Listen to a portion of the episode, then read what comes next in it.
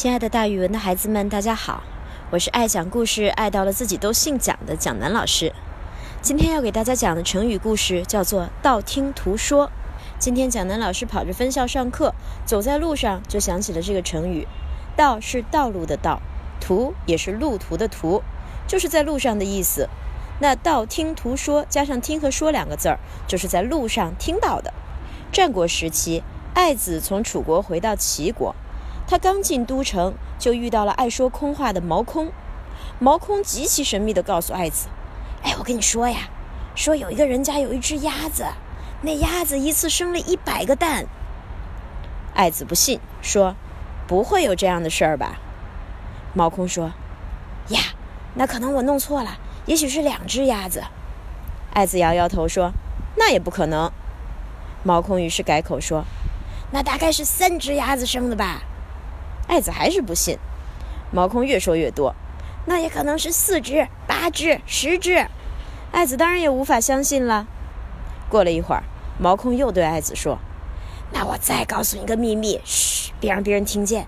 上个月天上掉下来一块肉，有三十丈长，十丈宽。”爱子还是不信，毛空急忙改口说：“那是二十丈长。”爱子还不信，毛空说：“好吧，好吧。”那就算十丈长吧，十丈长你还不信？十丈，爱子实在忍不住了，再也不愿意听毛空瞎吹了，反问道：“这世界上哪有十丈长、十丈宽的肉呀？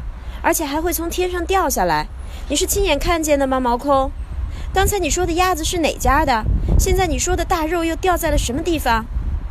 毛空被问得答不出话来，只好支支吾吾地说：“那那，嗯，确实没看见，那都是我在路上听人家说的。”爱子听后笑了，他转身对站在身后的学生们说：“你们可不要像他那样道听途说，在路上听来的东西就到处传播。